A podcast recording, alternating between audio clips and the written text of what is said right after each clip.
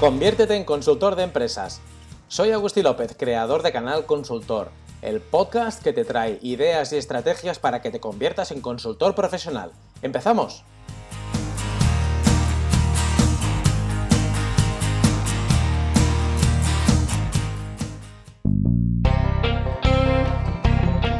En el ámbito profesional demasiado a menudo acostumbramos a subestimar el poder de las palabras.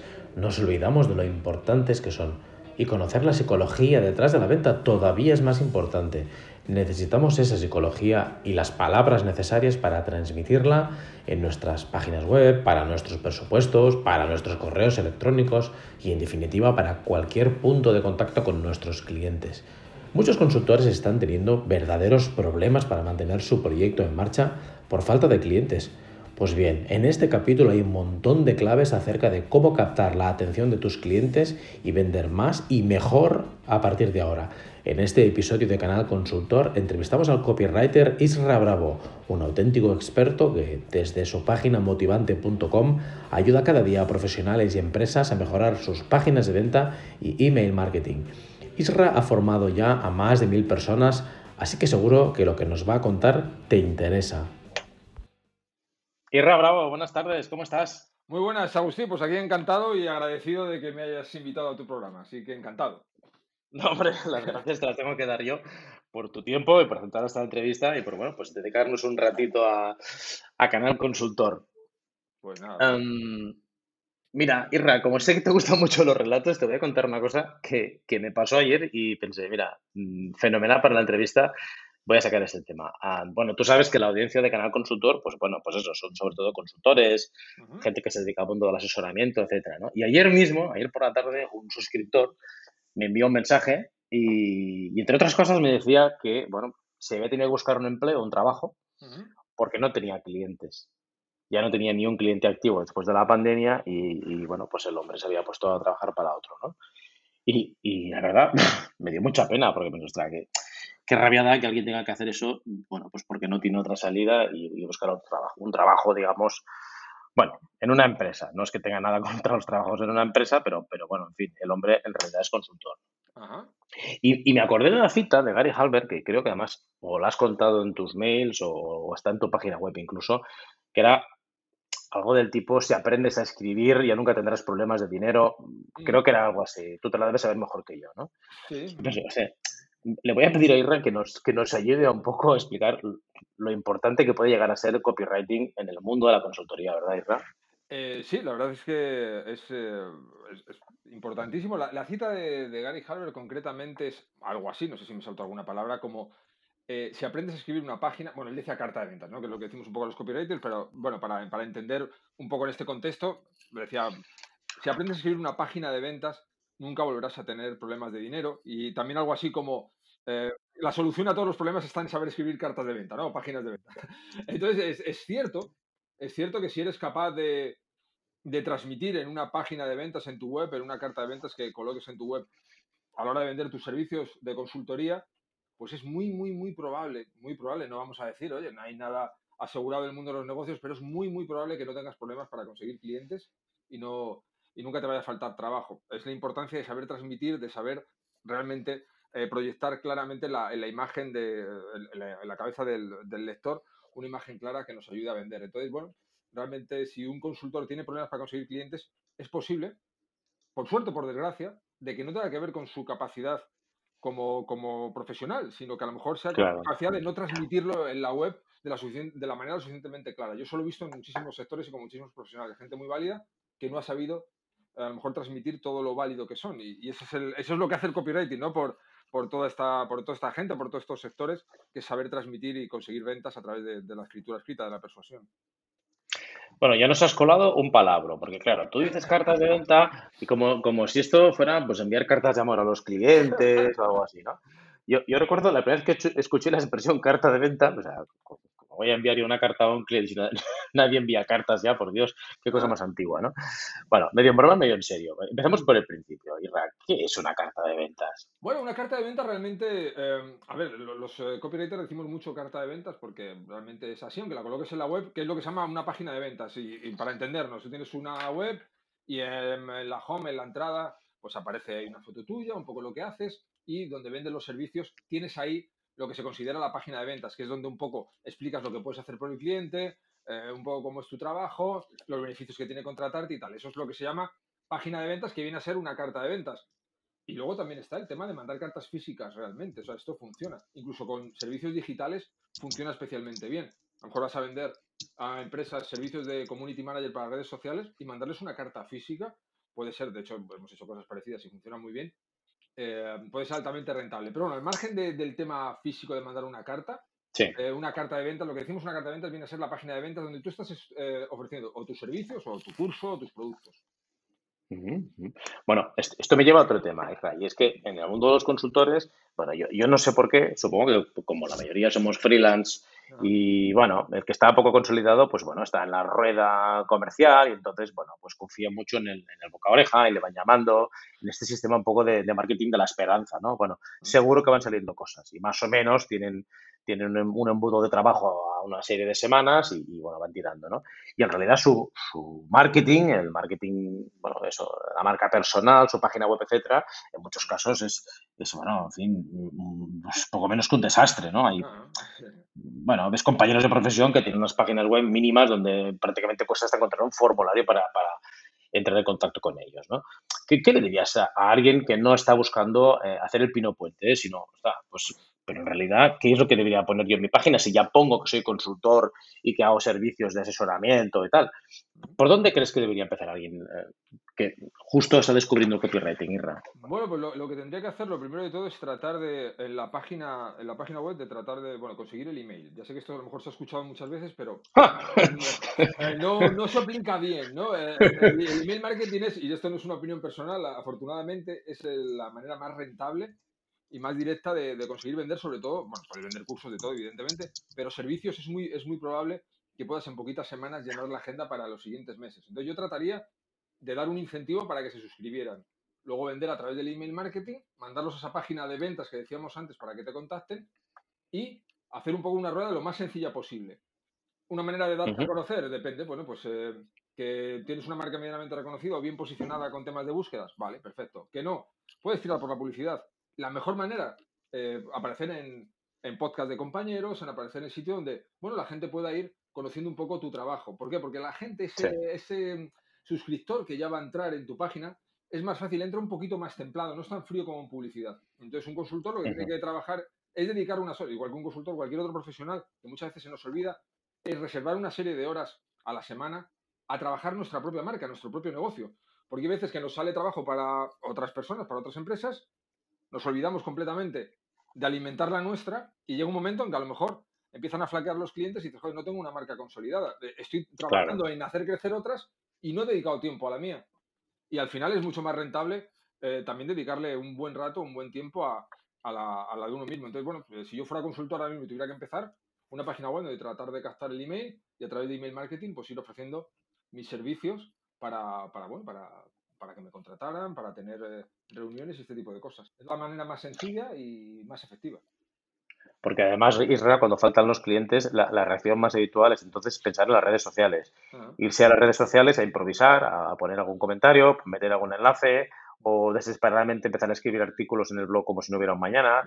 Y es un poco un marketing un poco errático, ¿no? Que sí. no, no, acaba de llevar a ningún sitio, ¿verdad? No, no va a ningún lado. Yo no digo que no haya marcas que no puedan utilizar las redes sociales y le saquen alguna rentabilidad, pero la mayoría de las veces eh, no funciona. En las redes sociales hay muchísimo ruido, la gente lanza un montón de mensajes, no nos enteramos de nada. Entonces, bueno, pues hay gente que está dispuesta a mandar 15 mensajes en una red social, pero le parece muy agobiante mandar un mail.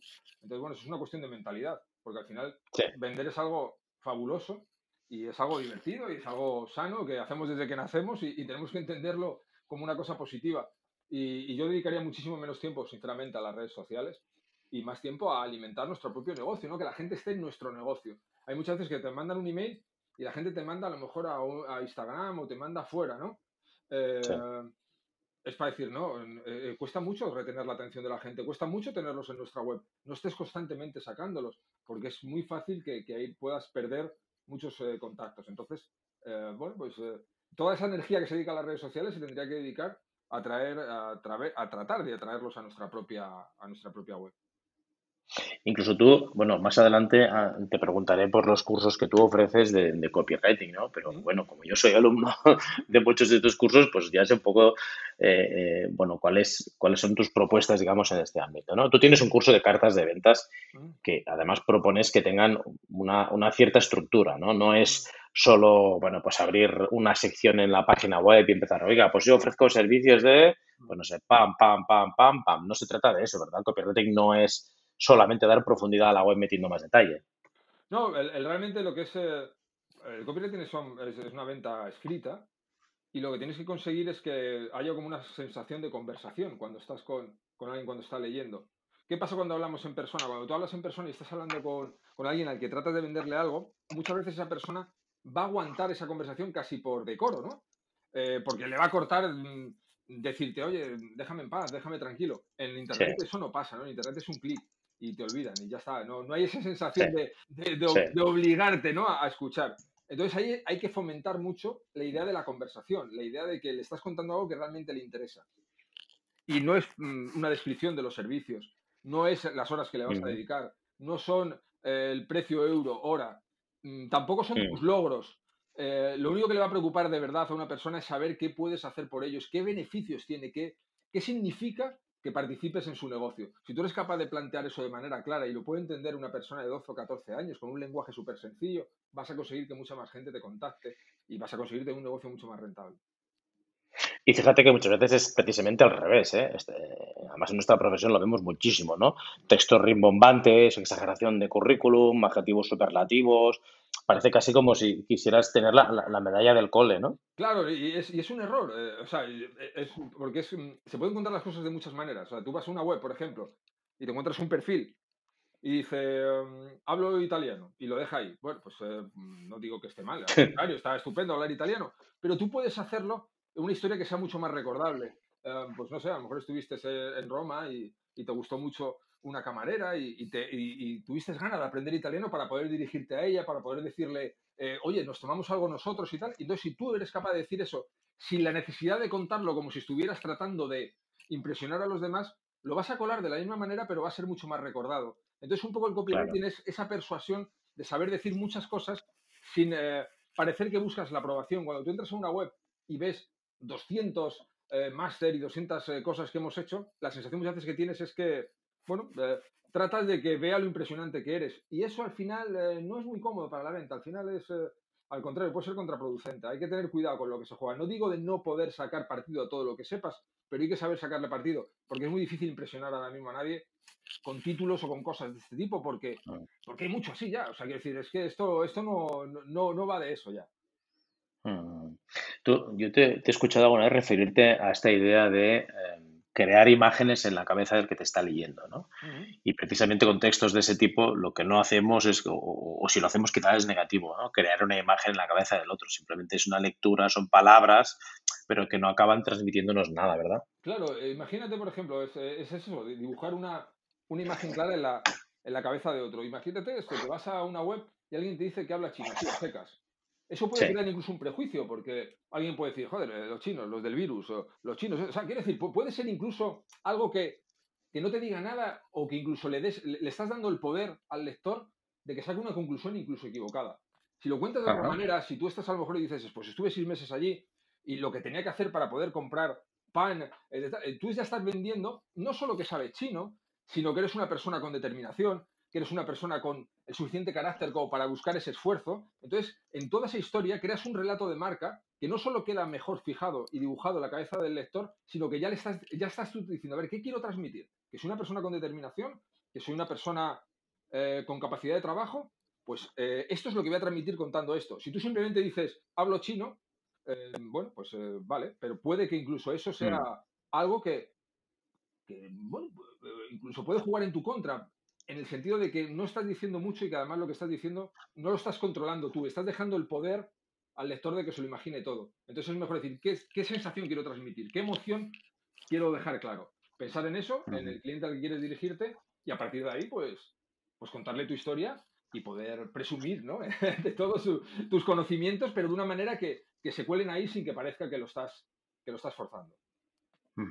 Tú antes te has dicho una cosa así como muy de pasada, pero estoy seguro que, que alguno ha dicho, bueno, ya, pero ¿cómo lo hago, no? Que es esto de recoger el email, que es, algo de lo que quería hablar contigo, gracias a un incentivo. Eh, y bueno, pues volvemos a lo mismo de antes, ¿no? En los consultores, yo lo veo con muchos compañeros, eh, ponen la típica cajita de suscríbete y, te envío newsletter, que en realidad no hacen un newsletter, ni tienen una frecuencia de envío constante, ni nada por el estilo, sino que cuando tienen pues un curso, una conferencia o algo así, pues, pues bueno, lo envían a la base de datos y, y, pero no tienen una, una mínima estrategia de email marketing. Y tú antes decías, importantísimo, lo primero, eh, recoger el mail a cambio de un incentivo. Mm. ¿Qué, tipo de incentivo podemos ofrecer para que alguien nos dé su mail? Mm, bueno, pues eh, cualquier tipo de incentivo que realmente, eh, más que el incentivo en sí, lo importante es cómo lo vendemos.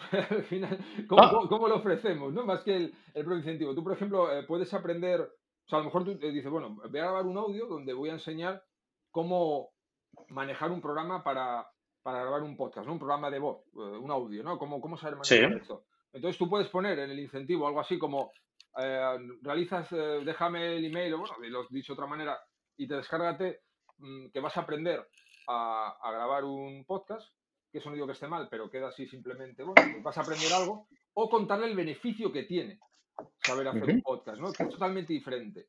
Es como, yo solo he utilizado alguna vez y, eh, con editores y tal, no es lo mismo decir, te enseño a maquetar un libro que decirle, eh, te voy a, déjame tu mail y vas a conseguir que tu libro parezca más profesional y tal. O sea, lo que, lo que acabes diciéndole a la persona, no, a, la, gente no nos importa lo que vamos a aprender, nos importa saber qué beneficio tiene aprenderlo. a mí que me digan que voy a maquetar algo, que voy a aprender a manejar un programa, no me resulta muy interesante. Pero si me dicen, ¿qué pasa por saber hacer esto, sí. Entonces yo le diré a un consultor, ¿qué, ¿qué, TIC puedes enseñar a un cliente potencial tuyo que esté interesante? Vale, pues no le digas, eh, sea el que sea, entonces para no poner muchos ejemplos, que cada uno piense el suyo. ¿Qué TIC puede ser interesante para tu potencial cliente? Vale, ya lo tienes. No le digas que le vas a enseñar eso.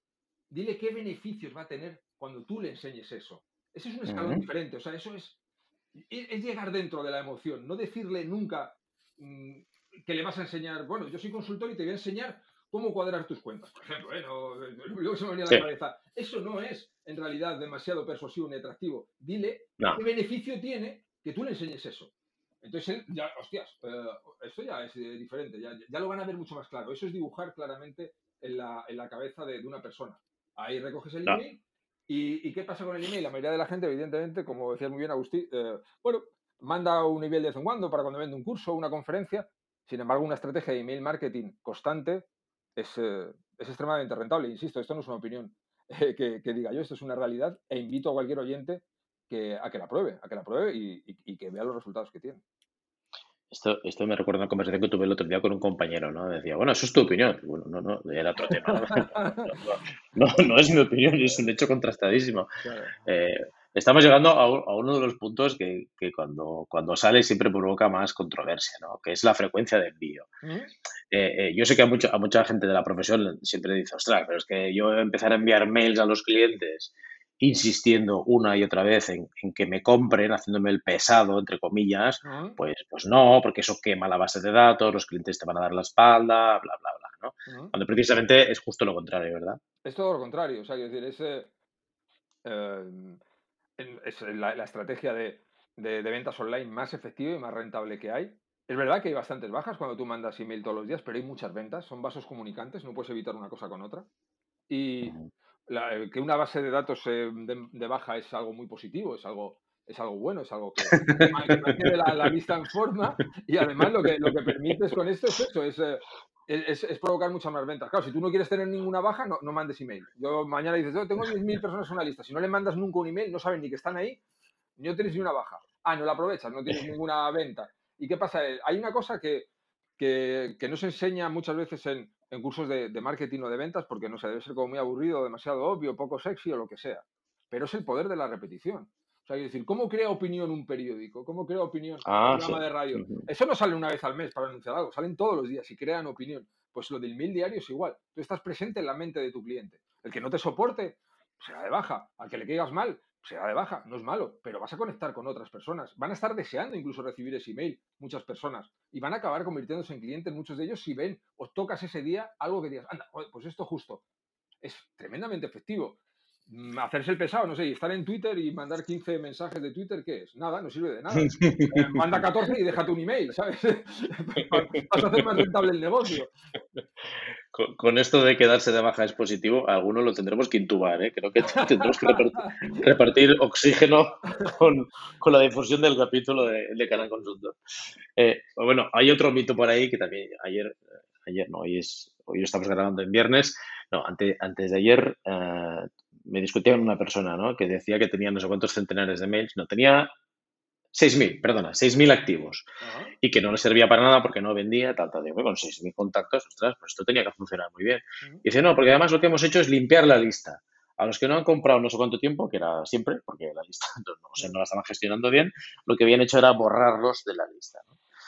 Y yo decía, pero, pero por Dios, pero ¿cómo que los borras de la lista? A ver si va a ser culpa suya que no les estés vendiendo, ¿no?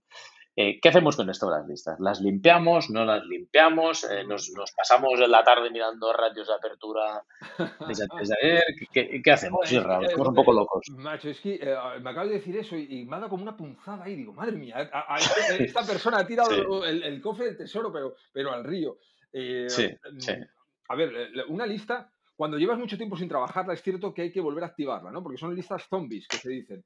Entonces, yo lo mm. más efectivo que he hecho nunca y lo que recomiendo es, si llevas mucho tiempo sin hablar a la lista, les mandas una serie de 5 o 7 emails seguidos, todos los días. Aunque la gente pueda, algunas personas tener resistencia a esta idea, cinco, programa 5 o 7 emails seguidos todos los días. Activas esa lista con un incentivo. Oye, mira, lleva mucho tiempo sin hablar contigo, eh, si te interesa, voy a hablar de esto, de esto y de esto, y te puedes descargar y tal. O sea, les das un pequeño regalo, como la muestra de queso en el supermercado, no te dan el queso entero porque te queda lleno, te dan un poco para que quieras más, ¿no? Pues un poco ese concepto. Y les vas mandando email. Y ahí sí que limpias una lista de manera efectiva, porque a lo mejor alguien está en tu y no te ha comprado nunca, pero eso no significa que no le mandes algún incentivo o algún email que le pueda interesar y pueda ser un potencial cliente. Entonces así podemos reavivar una lista. Mm, lo que nunca haría es, después de un montón de tiempo, tener una lista y borrar los emails, porque, eh, vamos, eso es, mm, es, una barbaridad. decir, es, estás, eh, eh, es, como tener una tienda, tenerla llena de gente y decirle, iros todos, que, que, no quiero que me aburrís, que voy a ver un partido. ¿no? Hombre, están en la tienda adentro. mira a ver si quieren algo. Luego, si no quieren, ya que se vayan ellos. Pero, mira a ver si quieren algo. No, no, que están ahí, están ahí por algo. ¿sabes? Sí, sí, sí, sí, No, no, tal cual, tal cual. Eso que decías, ¿no? Es como tirar el, el, tesoro al río, ¿no? Mm. Eh, que, seguro que mucha gente te está escuchando y dice, hombre, vale, email diario. Entonces, eh, ¿qué es mejor? ¿Empezamos por decir, oye, mira, vamos a hacer un mail a la semana y ya iremos subiendo frecuencia? ¿O esto es como lo de matar al cerdo? Mejor de golpe y vamos directos a, un mail diario avisando de que se vino el chaparrón o cómo... A, nivel de, ventas, a nivel de estrategia, lo mejor es ir directo. Pero entiendo que si alguien va a ser la persona encargada de mandarle email diario, puede ser demasiada presión en un momento dado pensar en que tiene que escribir todos los días, porque muchas veces decimos, madre mía, todos los días, esto es, ah, hay que ser una especie de, de escritor loco que, bueno, que se va ocurriendo ideas. Eh, no, es así, no, no, funciona así. De hecho, hay muchas técnicas para, para convertir en email cualquier cosa, cualquier detalle que veamos en el día a día. Pero puedo entender que para evitar una presión excesiva, digamos, bueno, pues vamos a escribir un par de mail a la semana y poco a poco ir subiendo esa, esa frecuencia. Pero de cara a lo que es la propia venta, de cara a lo que al final es mejor, un contacto diario, un email, 300 palabras, se lee en dos minutos, en tres, al que le guste se va a quedar, lo va a esperar, posiblemente compre, al que no le guste se va a dar de baja, no va a conectar contigo, no quiere saber lo que dices, pero al final eh, tienes una base de datos muy activa, tienes una base de datos eh, muy viva y, consigues muchas más ventas que no mandando email. Y desde luego hay una cosa que insistíamos en lo que decíamos un poco antes, no se trata de una opinión mía, afortunadamente. Esto es muy sencillo. Nunca jamás en la vida vas a vender ni una décima parte de lo que puedes vender con email si te vas a redes sociales a ofrecer cualquier cosa. O sea, esto mm, es una cosa que es así y, es una, es una estadística y es una cosa más que comprobada. Porque dice, no, es que la bandeja de entrada está muy saturada. Bueno, pues parece que las redes sociales no. Claro que hay mucha gente en la bandeja de entrada, pero precisamente mandando todos los días, lo que puedes conseguir es ir haciéndote poco a poco un hueco, ¿no? Poco a poco puedes ir eh, teniendo más posibilidades de que alguien abra o no. Y bueno, la competencia pues está ahí, siempre va a estar. Pero mm, pensar que, bueno, me voy a redes sociales como si ahí hubiera menos ruido o más posibilidades de venta, te digo que es un error total. No, no, es al contrario. Eh, allí lo que hay es mucho ruido. Puede tener utilidad para otras cosas, pero, pero con ese enfoque no, no, no, para la venta, con ese enfoque, vamos, yo también pienso que no, desde luego. Eh, Luis, hablemos un poco del contenido de esos mails, porque de nuevo, estoy, seguro que hay gente que te está escuchando y dice, bueno, pero este tío está loco, pero ¿cómo voy a enviar un mail diario si ya me cuesta un parto avisar que tengo una conferencia o que voy a dar un curso abierto o, lo que sea, ¿no? Eh, empecemos por el principio. Mira, el, otro día eh, un cliente eh, estaba pidiendo consejo y, me enseñan los mails que enviaban, que eran, eran horripilantes, te hubieras puesto enfermo, era newsletter 83, newsletter 84, ah. newsletter 85. Ah.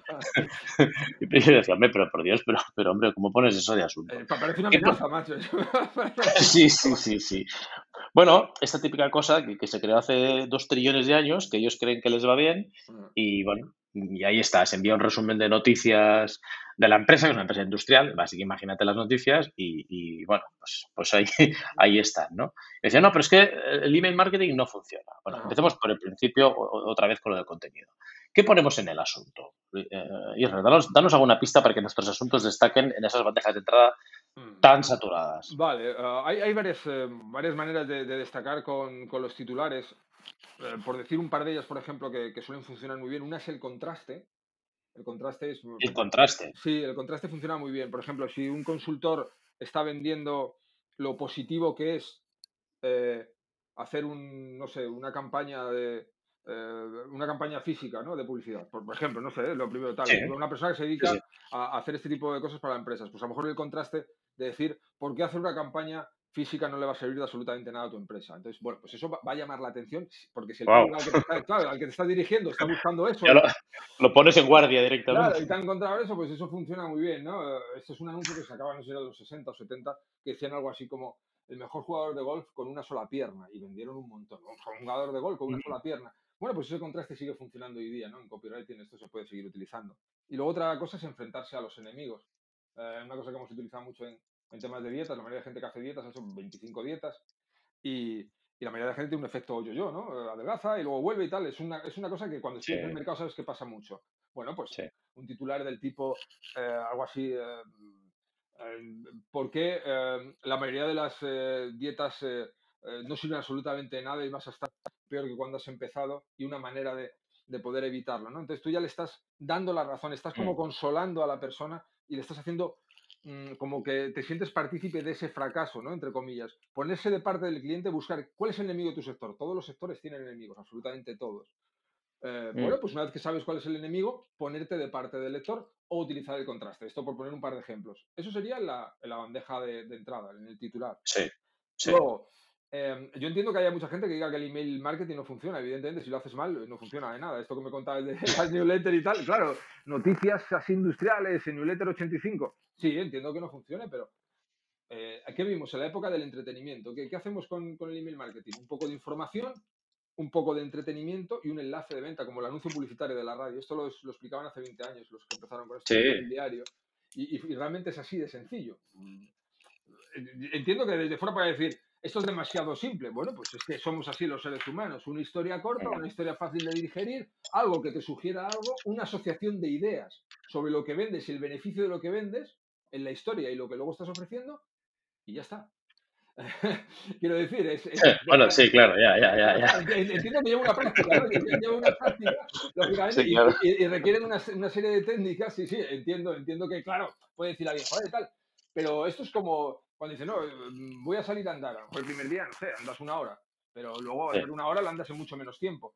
Al principio a lo mejor escribir las 300 palabras de un mail, estás bloqueado y, estás escribiendo una hora para hacerlo, pero luego lo puedes hacer en la mitad de tiempo. Eh, a medida que lo vas haciendo va siendo más sencillo. Y lo importante es eso, cierta información sobre el sector al que te dedicas, cierto entretenimiento y siempre, siempre, siempre un email, eh, o sea, perdón, un email, un enlace para donde sea lo que quieras vender, una página a lo mejor para hacer tus servicios, o para que se apunten a una conferencia o lo que sea. Mira, eh, eh, entrevistamos aquí a David Sule, el, consultor de marketing, hace, hace unos meses, y él nos decía que, que sus vídeos, él hace unos, unas, unas, píldoras de marketing que las publica en YouTube, y él me decía, yo lo que hago es en, en Navidad, ¿Mm? cuando, bueno, pues baja, baja el trabajo y tengo poco que hacer, francamente, a nivel clientes. Entonces, una semana me cierro, hago los guiones, grabo los vídeos, los edito, pum, pum, pum, y tengo vídeos para todo el año, el año siguiente. Entonces, yo voy sacando una vez al mes, saco una, una píldora de marketing porque es un contenido atemporal, que no, bueno, pues que no, que no hace falta estar eh, encima de la noticia, ¿no? ¿Tú recomiendas algo así para el email marketing? Es decir, programar 50 mails escritos de golpe o semana a semana, día a día. Sí, es perfectamente posible. O sea, quiero decir, eh, yo, yo, personalmente opto por, porque me resulta más cómodo, mando un email diario y lo escribo el mismo día, a no ser que vaya a irme de viaje y que deje unos cuantos programados, pero cuando en 2017 empiezo con la web, a un autoresponder, lo que viene, bueno, lo que es una serie de, en mi caso fueron 21 emails, donde según entraban, iban recibiendo en orden. Entonces eso es también perfectamente posible y puede ser muy interesante. Sobre todo, el tema de vender servicios, lo que pasa con eso es que el servicio mm, tiene la ventaja de que, bueno, si tienes un ticket medianamente, te diriges a un público con un ticket más o menos alto, no necesitas muchos clientes para tener un negocio muy interesante. Entonces no necesitas vender muchos servicios ni tener una base muy grande. Entonces a lo mejor con una, un autoresponder de 20 o 25 emails que, que, vayan saltando y que ya dejes programados, eh, esto puede parecer muy complicado, pero vamos, ya más torpe que yo tecnológicamente creo que no habrá demasiada gente y es muy fácil de hacer. Decir, no, en, realidad, sí, sí, Alguien lo está, puede estar escuchando y puede parecer que esto es eh, ah, lo digo por cuando yo lo escuchaba por primera vez, ¿no? Que puede parecer, hostias, nada, pues bueno, esto es una chorrada, pongamos que, que, bueno, solventamos esta chorrada que si no lo sabe hacer uno, enseguida lo, lo aprende en la herramienta o se los El que no lo sepa, que, se ponga en YouTube, que encontrará 15 tutoriales seguidos. Y, en, el soporte de, pues en GarageBand o MailChimp y tal, donde esté trabajando, el soporte se lo va a resolver. O sea, que eso no, es problema técnico. Pues los deja programados, 20, 21, 22, 25, 30, y los deja ahí. Eh, y bueno, pues cada vez que se suscriba uno empieza desde el principio, de tal manera que sí, sí, a mí me parece una cosa que es muy interesante. Yo opto por esto del mail diario y sobre todo cuando vendes formación, pues funciona mucho mejor porque hay gente que tarda algo más de 15 días o 20 en decidirse. Yo he tenido algunos clientes que han tardado dos años en comprarme. sí, sí, es así. Así que bueno. Es así. Eh, bueno, cuando decimos consultoría, pues depende un poco cuál sea la especialidad, ¿no? Pero si tocas consultoría estratégica, por ejemplo, pues es fácil que a veces las conversaciones igual se dilatan pues un año o, dos años, porque son proyectos que saben que los tienen que acometer, pero hasta que no llega, bueno, se dan las circunstancias, digamos, pues bueno, aunque estés en su cabeza, tarda tiempo, ¿no? Y bueno, pues estar ahí de forma constante y posicionado como un especialista pues, es lo que puede decantar la balanza llegado al momento. me, gusta mucho ese comentario, Agustín, perdona, eh, el inciso es, es otra cosa que no hemos hablado del, cuando tú mandas muy email muy frecuentemente. Eh, es muy fácil con nada que hagas las cosas medianamente bien, que hay maneras de hacerlo, que te posiciones enseguida en la mente del lector como un experto, como un especialista. Eh, y eso te da mucha fuerza también. Cuando tú estás todos los días mandando un email y eres capaz de transmitir con las historias tus conocimientos, que hay maneras de hacerlo, ya te digo, sin necesidad de contar cosas diferentes cada día, consigues posicionarte como un experto. Y eso te permite, bueno, pues más clientes y mejores precios. Es que le incluso al comentario, por eso quería, quería hacerlo también. Bueno, eh, eh, yo sabes que me dedico al marketing y, y, es algo que hemos trabajado durante muchos años ¿no? en el mundo del marketing y de hecho las redes sociales en los primeros años bueno, pues, pues era una buena plataforma en la que posicionarte como experto a través de, las publicaciones, los comentarios y demás. ¿no? Bajo mi punto de vista, las redes han evolucionado de una manera que, que ahora es, es, mucho más complejo porque hay mucho ruido, mucha distorsión, cuesta mucho destacar, etcétera. Pero, y entonces, bueno, pues eso, a nivel de marketing realmente es una vía fantástica, ¿no? Pero, oye, yo te quería hablar de otra cosa, porque eh, tú tienes una formación que a mí, cuando la vi, pensé, hostia, pues, pues tiene toda la razón porque hay un, hay un agujero negro en el, proceso de venta, pero un agujero negro de un negro intenso universo, que es el presupuesto. O sea, los, presupuestos de servicios de consultoría, por lo menos los que, los que yo estoy acostumbrado a ver, son horrorosos. Son horrorosos, son, son, son, sí, hombre, son, son tremendos. O sea, desde gente que te envía las, típicas cuatro líneas eh, que casi casi no se ocupa de poner que, que, va a cobrar el IVA, hasta cosas, bueno, pues, pues eso, ¿no? Hablando del currículum, eh, los logos de los clientes con los que ha trabajado, ese tipo de cosas, y, ah. cero automática, o sea, absolutamente cero copywriting, ¿no? Y en cambio tú haces un curso de presupuestos. Sí, em, bueno, esto es algo chocante para la mayoría, ¿no? Un curso de presupuestos. Sí, porque eh, yo, empecé haciendo copywriting sin saber que era copywriter en la empresa de un amigo, con, mandando presupuestos, y utilizando un poco el poder de, las historias, de una historia que contábamos, conseguíamos aumentar las conversiones eh, subiendo los precios. Entonces ahí, bueno, empiezo a interesarme por todo esto. En los últimos años, antes de sacar la formación, eh, o sea, antes de sacar la web en el 2017 para vender formación, yo me he dedicado mucho a, trabajar presupuestos en empresas. Es una cosa que siempre me ha gustado mucho. ¿Por qué? Por dos razones. Primero, porque muy pocas empresas le dan, o consultores o independientes, freelance, le dan importancia. La mayoría piensan en hacer un telegrama, las cuatro cosas que van a hacer, sí y eh, porque mm, no solo hay pocos que le den importancia, sino cuando lo trabajas es extraordinariamente rentable.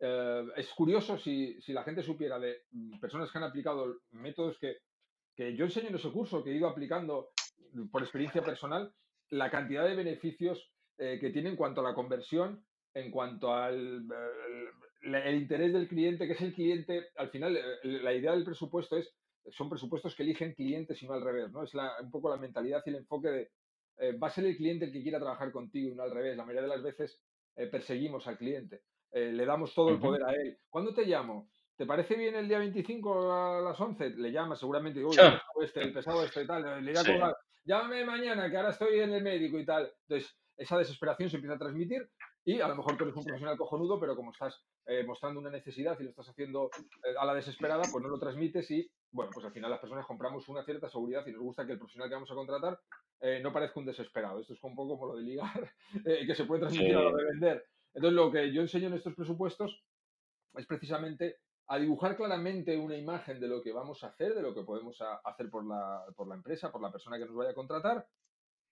Eh, tener nosotros siempre la sartén por el mango, o sea, pocos días para decidirte, mm. Mm, precios más altos que la competencia, invitarles incluso a que se vayan a la competencia si ven que, bueno, que a lo mejor lo que, lo que estás ofreciendo no es lo que les interesa por una razón u otra. Entonces eh, es una mezcla entre persuasión, falta de necesidad y, bueno, marcar bien los beneficios, dejar muy claro cuáles son las ventajas, porque la mayoría de los presupuestos eso tienen características. Eh, bueno, desde el grosor de una ventana que vas a poner hasta las horas que le vas a dedicar al equipo de ventas porque eres consultor, lo que sea. Eso al final no dejan de ser eso, características que son fácilmente de olvidar y vamos al final rápidamente al precio.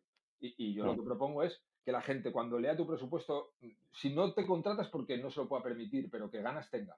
Y eso se puede hacer realmente, si lo enfocas bien.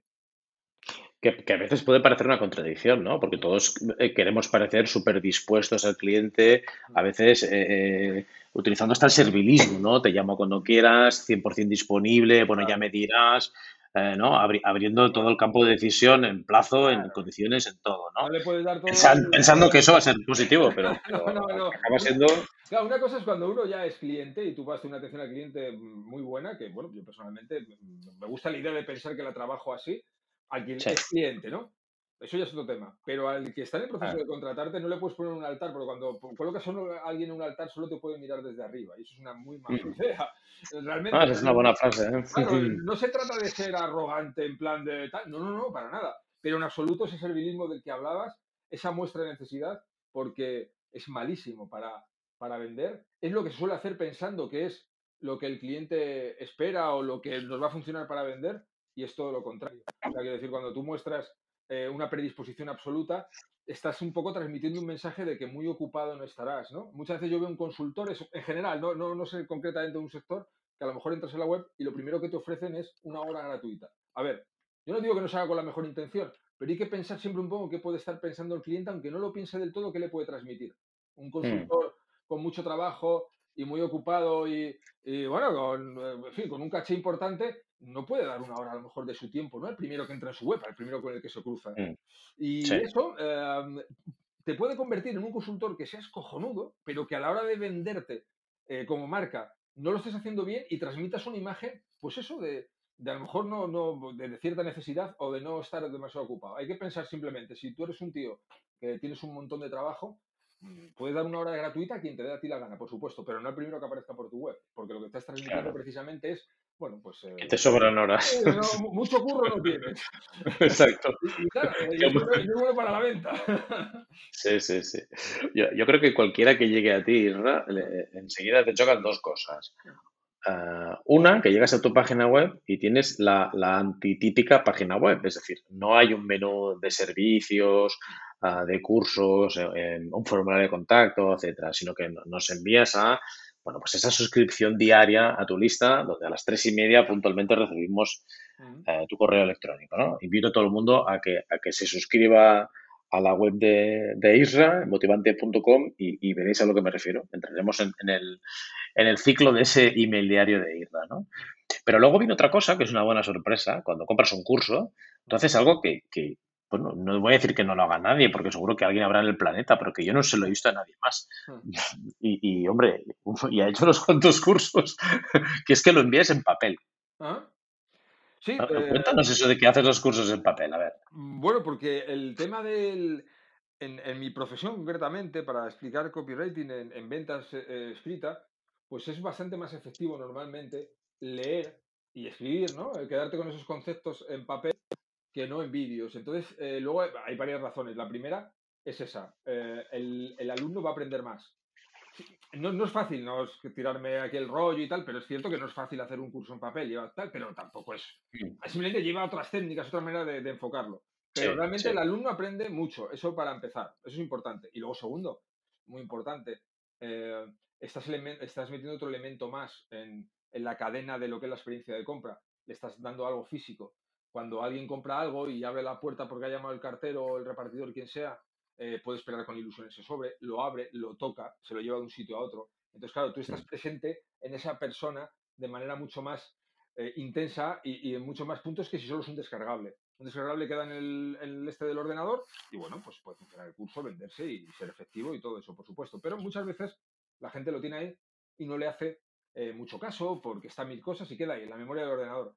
Si yo te mando algo físico, ya estoy captando lo primero y más importante que tenemos que aprender en ventas, estoy captando tu atención. O sea, ya has recibido Mm, luego. lo has abierto y ya, tienes, me tienes en la cabeza ese rato. O sea, ya te Mm. puede gustar más o menos, pero ya me estás tocando, ¿no? Y eso Sí. me fideliza mucho. Entonces, claro, esa es una razón también por la que mandar los cursos en papel, porque eh, la experiencia de compra es más completa. No solo es cuando compras el día que compras. El día que compras, bueno, pues tienes la emoción de que has comprado. Dos días después te llega, eh, lo abres, eh, lo llevas aquí eh, y te pregunta tu pareja, ¿pero qué haces con quién es el friki este que estás leyendo aquí y tal? Y sales en la conversación. O sea, quiero decir, son muchas las razones por la que, por la que está bien tener un curso en papel, porque te cuelas un poco ahí y, y- y, bueno, pues eso es bueno para ventas también. Sí, sí, sí. A mí, a mí me pasó, tenía un curso tuyo, no recuerdo cuál era, el de cartas de venta, quizá, Ujú. no, no sé cuál era de todos. Y, y una persona me vio leyendo el curso y decía, ¿pero, qué? ¿pero esto de qué año es?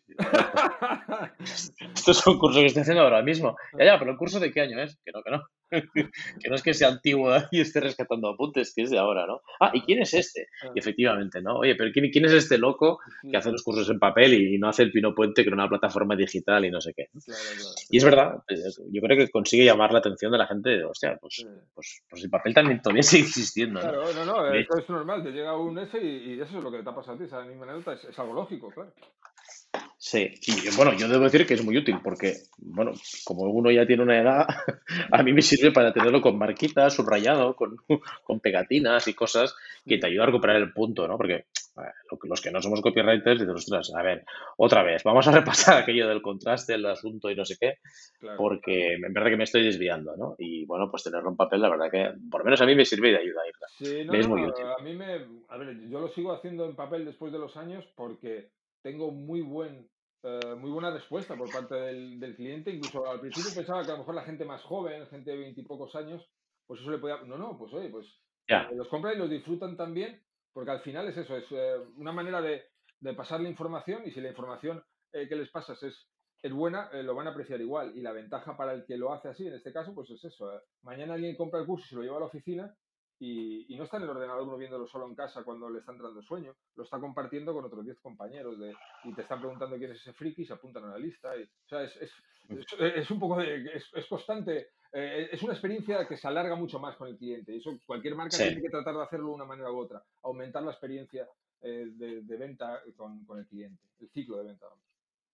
Sí, pero eh, no por insistir en esto, ¿no? Pero, pero es verdad que pu- puede, choca un poco, ¿no? Al principio, porque precisamente la tendencia en, en- en los cursos que uno puede encontrar en la red y el marketing en general es cada vez hay una sofisticación mayor de, Claro. de estrategias, tácticas, herramientas, eh, en fin, cosas que hacen, eh, pues eso, el pino puente, ¿no? Con, con el cliente y, y- y de repente te llega, pues eso, un dossier en papel, ¿no? Claro, Y pero repente, ¿sabes lo que decías? el me parece que era el libro de la vaca púrpura, hicieron un experimento, sí, no me acuerdo si lo voy a contar bien, pero para hacernos una idea. Era una hilera de, en un supermercado de, de cartones de leche y entre medias, pum, metieron uno de naranja. Y mm, consiguieron vender muchas más eh, unidades de ese de naranja que cuando lo tenían en la hilera de claro, naranja. Esto, claro, tú mismamente me estás comentando, pues es que te choca, ¿no? Eh, Aunque, te- aunque eh, sea un choque casi negativo, pero ya no te olvidas, en el sentido de, pues me he apuntado a la lista de un friki que me está vendiendo esto de esta manera, ¿no? Pues eh, ya, has conseguido el primer principio de la publicidad, que alguien te recuerde. sí, sí, Así que recomiendo a cualquiera. Ya no digo el papel, digo una manera de ofrecerlo que, en su sector. ¿Cómo se ofrece en mi sector los servicios, los, lo, que sea? Pues pensar una manera que sea un poco diferente. Y, y, eso siempre, siempre va a funcionar. Lo que pasa es que, claro, normalmente la gente tenemos tendencia a, pensar que lo, que lo, mayoritario es lo que funciona y se hace así porque funciona. Y, ah, sí. y, no es así, no es así, la verdad. Y no es así, al contrario, necesitas encontrar tu propia voz, ¿no? Eh, con, tanto hablar de tus cursos, la gente se estará preguntando qué cursos ofreces. Yo sé que tienes varios cursos, pero eh, Irra, haznos un breve resumen. Eh, ¿Qué cursos tienes ahora mismo disponibles para el que quiera aprender copywriting y dónde los van a encontrar? Sí, bueno, pues mi, web, mi web es motivante.com, si me buscan como Isra Bravo también lo van a encontrar. Y ahí, bueno, tengo tres cursos permanentes que los tengo de hace unos años, que es el curso de copywriting, uno de email marketing, que es email marketing es una, es una disciplina más dentro del, copywriting y luego otro de páginas de venta. Digamos que mis dos especialidades son hacer email marketing y cartas de venta, páginas de venta, es lo que siempre he trabajado para clientes en estos últimos años. Entonces, esos tres cursos son permanentes. Y luego saco muy habitualmente, porque yo tengo una membresía, saco muy habitualmente lo que son masterclass eh, con información muy condensada de temas concretos, cómo hacer anuncios en Facebook, cómo eh, hacer presupuestos, ¿no? de lo que hablamos antes, eh, cómo utilizar el storytelling, entonces esas cosas las voy ofreciendo de vez en cuando y durante unos pocos días y luego siguen estando a la venta, pero no las ofrezco más. Simplemente a los que ya son clientes puedan acceder a ellas. Pero básicamente alguien que quiera aprender eh, copywriting, bueno, pues tiene tres cursos ahí eh, disponibles si le interesa. Lo importante es que yo sí que animaría a cualquier consultor, independientemente de que sea conmigo o con cualquier otra persona o de cualquier forma, que le eche un ojo a esto de la escritura persuasiva, que, le dé un poco de importancia porque tiene mucha importancia en la web y, y se pueden hacer grandes cosas y un simple aumentar la conversión de las visitas de un 1% a un 2% puede significar de tener un negocio eh, a trancas y barrancas a tener un negocio extraordinariamente rentable. Y eso puede ser simplemente el texto de una página de venta. Bueno, y que tú has dado antes en, el clavo de, cómo es la venta de, muchos consultores, de, por lo menos de muchas especialidades. ¿no? No, no trabajamos con 200 clientes, no necesitamos 200 clientes activos los que los consultores que trabajan con un ticket medio medio alto porque son proyectos que ya bueno pues eh, tienen cierta requieren cierta dedicación etcétera no necesitan chorrocientos mil clientes ni chorrocientas mil visitas. Necesitan pocos y de calidad sobre todo bien enfocados a su público objetivo aquello eh, donde pueden añadir valor no entonces bueno pues eso tener algún tipo de mecanismo que te ayude a entrar clientes en el embudo pues es la vida eh, muchas veces tenemos ese yo lo hablaba con un chico, un copywriter y tal, con el que hablando de, un poco de experimentos de esos de venta, ¿no? Muchas veces vamos pensando que, que, pedir mucho o que esto va a ser demasiado y tal. Entonces, muchos copywriters que se ofrecen por cuatro duros para estar como, como personas que lleven la comunicación de una empresa. Entonces, bueno, pues yo puedo tener cinco clientes y les cobro 1.500 euros al mes. Y alguien dice, oh, me echo las manos a la cabeza, ¿quién te va a pagar 1.500 euros al mes? Digo, pues, es decir, eh, pagas eso por un eh, comercial en la calle al que encima le tienes que pagar seguridad social y mil cosas y a lo mejor te es mucho menos rentable. Hay muchas empresas que tienen esa capacidad de hacerlo y son esas las empresas que uno tiene que buscar, ¿no? Empresas que te paguen eh, una buena cantidad, independientemente de, a lo mejor hay un trabajo de consultoría concreto que vale mucho más, pero lo que me voy eh, es que tenemos la mentalidad de que a lo mejor uno está arrancando y como tenemos eh, poco, pensamos que todo el mundo tiene poco, ¿no? Eso yo lo he observado muchísimo. Y no, hay empresas que ganan bien y hay gente que tiene mucho dinero que, que quiere invertirlo y, que valora contratar a gente que le transmite una confianza y una seguridad. Entonces, el, precio es solo un, elemento más. No, no el bueno, sí, totalmente. Y que te sugestiona. Tú empiezas eh, cobrando poco para pillar clientes y arrancar y acabas pensando que lo normal es cobrar poco y que no puedes subir los precios y acabas en el marketing de la miseria. Bueno, de la miseria, bueno, la miseria quizá me ha pasado, pero, bueno, pues trabajando muchas horas por un sueldo normalito cuando no es eso el mundo de la consultoría. Claro, claro, no, aparte, un, consultor, igual que cualquier otra persona que nos dedicamos a esto, yo, siempre he tenido eh, precios bastante altos en servicios eh, con relación a mi competencia. ¿Y qué me ha permitido eso? Poder hacerlo mejor porque he tenido que, eh, que tratar con muchos menos clientes. O sea que al final la ventaja que tiene eso es que tú, encima, como marca, eh, cotizas mucho más en el mercado, porque claro, un consultor que tenga que atender, no es un ejemplo, a 20 clientes, macho, pues eh, por mucho que trabaje, no va a poder dedicarles la energía y sus conocimientos de la misma manera que a lo mejor tienen los precios de manera X que puede hacerlo con 7. Entonces la ventaja, ¿no? Precios altos y encima mejor, mejor considerado. bueno, eh, eh, sí, y, otra cosa que es el poder enfocarte en algo, en lo que realmente seas bueno. Porque generalmente también pasa que el que tiene 20 clientes tiene 20 proyectos, cada uno hijos de un padre y una madre. Entonces no acabas nunca de consolidar ni de ser realmente bueno alguien que marque la diferencia, sino que, bueno, vas facturando horas, mm. pero, pero bueno, mm, no sales de ese eh, el circulillo es del hámster, la rueda del hámster, ¿no? O sea, sí, vale. Eh, en catalán tenemos una expresión que es fe bullir la olla, ¿no? Ah. Hacer, eh, hacer el cocido, hacer hervir la olla, ¿no? es eso. Bueno, pues eso, ¿no? Ir dando la vuelta, facturar horas, pero, pero bueno, en fin, no sacarle todo el rendimiento que se puede sacar en una carrera profesional como es la de consultor, ¿no? Irra, estamos llegando al final de la entrevista y a todos los que pasan por aquí les pedimos que nos, que nos recomienden un libro. Ah. así que tú no vas a ser menos. Irra, recomiéndanos un libro para seguir con esto del copywriting. Si, fuera algo de copywriting concreto, eh, bueno, pues eh, no sabría, o sea, podría recomendar muchos, pero el, otro día le volví a leer a, mi pequeña el, libro del Principito y quedé flipado he flipado, me parece buenísimo cómo utiliza las historias. Hay una en concreto donde habla de cómo cuidar a la rosa y tal, ¿no? A la rosa a la que le da importancia, que, que hay una historia de emociones que son buenísimas, ¿no? Entonces, vale, para que a lo mejor esté escuchando alguno y diga, bueno, el principito, joder, eso es para críos. Bueno, no lo creo, ¿eh? es para mayores, pero bueno, vamos a poner eso. Recomiendo otro muy bueno, muy bueno para adultos, el de Antifrágil, el de Nassim Taleb. Me lo regaló Em, Luis, eh, Luis Monge, Luis Monge Malo, un tipo muy bueno en ventas, al que recomiendo también que, lo estoy escuchando, que, le eche un ojo. Y oye, pedazo de, pedazo de libro buenísimo, buenísimo, el de Antifrágil. Es muy conocido, seguro que muchos eh, lo conocen, pero es muy bueno. Y si no, lo del Principito. El Principito es una obra de arte, lo recomiendo. Recomiendo leerlo en adulto, porque uno cuando lo lee de niño no lo, no lo valora tanto como cuando lo lees de mayor. Muy bien, Isra, pues con esas dos recomendaciones nos vamos a quedar y, eh, bueno, esperando que hayamos inspirado a alguien en esto de copywriting y, estén dándole vueltas a mejorar su página web, poner un incentivo y empezar a enviar mails como locos, pero con un poco de sentido. Isra, eh, muchas gracias por participar en esta entrevista y te envío un fuerte abrazo a Gijón, porque ya sé que no te gusta viajar, así que, bueno, el día que yo vaya por allí ya no ya nos encontraremos. Será más fácil eso que no que tú vengas. Eso, por supuesto, cuando vengas por aquí, Agustín, eh, nos tomamos una, una cerveza, lo que guste. Muchísimas gracias por haberme invitado, un placer. Y bueno, pues lo que te decías, espero que, que alguien le haya podido, por lo menos, entretener un rato y hayas podido sacar alguna conclusión que, que le sirva. Muy bien, Irra, venga, un abrazo muy fuerte. Hasta luego. Adiós.